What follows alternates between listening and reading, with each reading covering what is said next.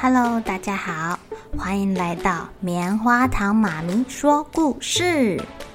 我是棉花糖，很高兴在这里跟大家分享一些好听好玩的故事。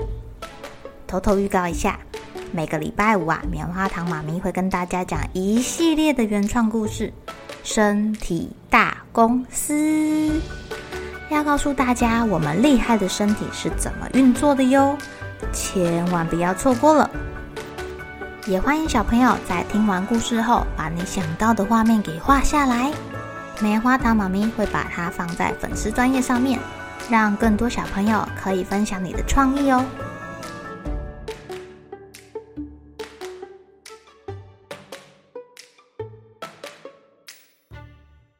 Hello，亲爱的小朋友，今天过得怎么样呢？你们有没有跟爸爸妈妈吵架的时候啊？吵架的时候最容易说气话啦，有时候说的这些话就是为了要气气对方，所以会言不由衷。嗯，你其实不想要伤害对方，不是故意的，但是有时候话说出来，自己也不好意思不照着做，哎。小朋友现在可能没有这种感觉，也不会这样想，生气过了就忘了，大了反而会很在意，很在意哟。这时候该怎么办啊？今天要讲的这个故事叫做《在地道里面认错的君王》。在春秋时代呀，郑国有一个君王叫做郑庄公，他的妈妈在生他的时候因为难产。很不好生啊，所以痛了很久很久很久。所以这个妈妈，她很不喜欢郑庄公，她比较疼爱郑庄公的弟弟。郑庄公啊，他在当皇帝的期间，他的弟弟偷偷制造兵器，招兵买马，想要谋反呢，想要杀掉哥哥，自己当皇帝。郑庄公的妈妈知道了。反而没有阻止这个兄弟相残，而偷偷的帮助弟弟。郑庄公知道之后，十分的难过。都是同个妈妈生的，为什么母亲就不想想看我的感受呢？难道我真的要死掉，她才会高兴吗？郑庄公其实非常的生气耶，他把妈妈赶到另外一个城市去住。而且啊，还在他面前发誓，我们两个不到黄泉不再相见。他的意思是，到死他都不愿意再见到他的母亲了。反正他的妈妈也没有把他放在心上，也不在乎他会不会被弟弟杀死。可是没多久，郑庄公他就后悔了。只是他想啊，如果我现在去跟母亲认错。大家一定会笑话我这个君王说话不算数。于是啊，他就忍下去找妈妈认错道歉的心意。虽然他还是非常想念他的妈妈。郑庄公有一个大臣很聪明，他叫尹考叔。他知道这件事情之后啊，想出了一个方法，要让这个郑庄公母子复合。于是啊，尹考叔他送了一些礼物给郑庄公，郑庄公就留他一起吃晚餐啦。吃着吃着，郑庄公发现了尹考叔碰都不碰其中的一道菜，他就问他说：“呃，你不喜欢这道菜吗？不喜欢，我请厨房换掉，换一道你喜欢的来。”银烤厨说。